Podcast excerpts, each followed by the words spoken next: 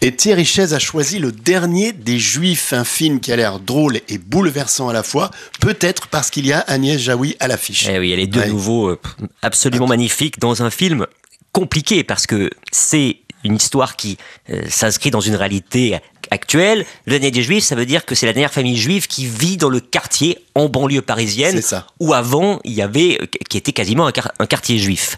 Et donc c'est une mère et son fils, et son fils essaie de faire croire à sa mère que c'est pas le cas. Sa, mère ne sort quasiment plus. Qu'est-ce qu'il y a comme noir, dis donc? Ils sont passés où les Arabes? Vous avez plus de poulet? Non, on n'a plus de poulet, monsieur. On ferme. C'est fini, la communauté, ils sont partis d'ici. Ah bon?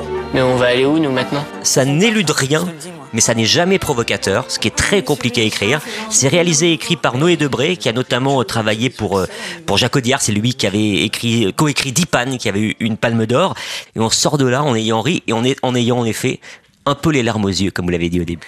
Et on enchaîne donc avec euh, May December, film américain avec, tenez-vous bien, Nathalie Portman et Julianne Moore. Et eh oui, et ça c'est un film de Todd Haynes qui eh adore les actrices, mais c'est pas un film de Todd Haynes que d'habitude. Todd Haynes, souvent c'est quand même des mélos, des choses très émouvantes. Là, c'est un film beaucoup plus revêche et sarcastique. L'histoire est très simple.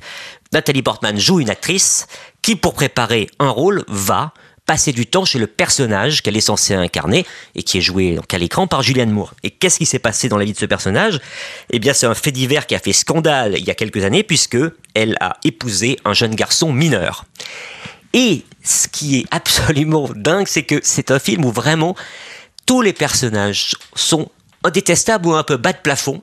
Et c'est évidemment un duo d'actrices, un face-à-face absolument génial. C'est-à-dire que c'est un tango. Donc Nathalie Portman et Julianne Moore dansent très bien le tango. Mm, bien, donc moi j'irai voir cette comédie américaine May December pour le, le tango et puis pour mon idole Julianne Moore. Et euh, j'irai également voir euh, Le Dernier des Juifs. Votre, euh, vos arguments m'ont vraiment convaincu. Les deux films sont en salle cette semaine à retrouver également dans le magazine Première et sur première.fr.